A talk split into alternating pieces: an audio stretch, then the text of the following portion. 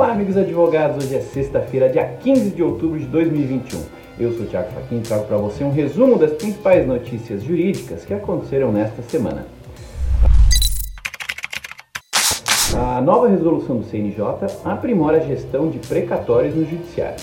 O Conselho Nacional de Justiça aprovou resolução destinada a normatizar a utilização de sistemas eletrônicos para cadastramento de devedores de precatórios. A proposta em questão regulamenta a instituição e o funcionamento do CEDIMPREC, que se encontra em desenvolvimento no CNJ, sob acompanhamento do FONAPREC e em parceria com o Banco do Brasil e com a Secretaria do Tesouro Nacional. O sistema informatizado compilará informações acerca da adimplência e inadimplência das obrigações mensais devidas pelos entes públicos sujeitos ao regime especial de pagamento de precatórios.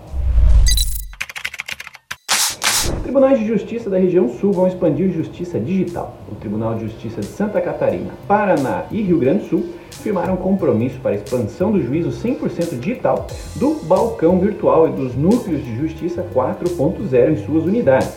No documento, que traz metas e prazos para cada tribunal, também é priorizada a integração dos sistemas de tramitação de processos judiciais à plataforma digital do Poder Judiciário Brasileiro e a implantação do Codex nas bases dos sistemas processuais. Segundo pesquisa do IDP Jus Brasil, jurisprudência da LGPD ganha forma nos tribunais. Centro de Direito de Internet e Sociedade do Instituto Brasileiro de Ensino, Desenvolvimento e Pesquisa, em parceria com o Jus Brasil, levantou 586 decisões tomadas por diversas instâncias na justiça brasileira envolvendo a LGPD. A análise feita por 50 pesquisadores do IDP indica que, apesar da lei ser recente, há debates relevantes e de alto nível, abrindo caminho para a formação de jurisprudência.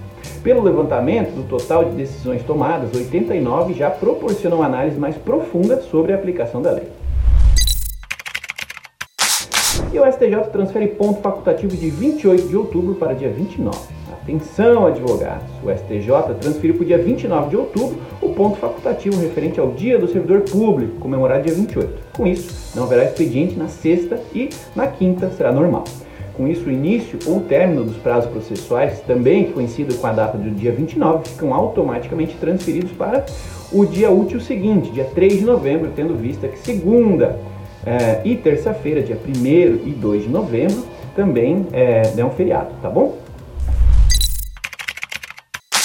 E é isso aí, essas foram as notícias jurídicas relevantes dessa semana. Obrigado pela companhia e, logicamente, nos vemos sexta-feira que vem com o próximo resumo jurídico. Até lá e tchau!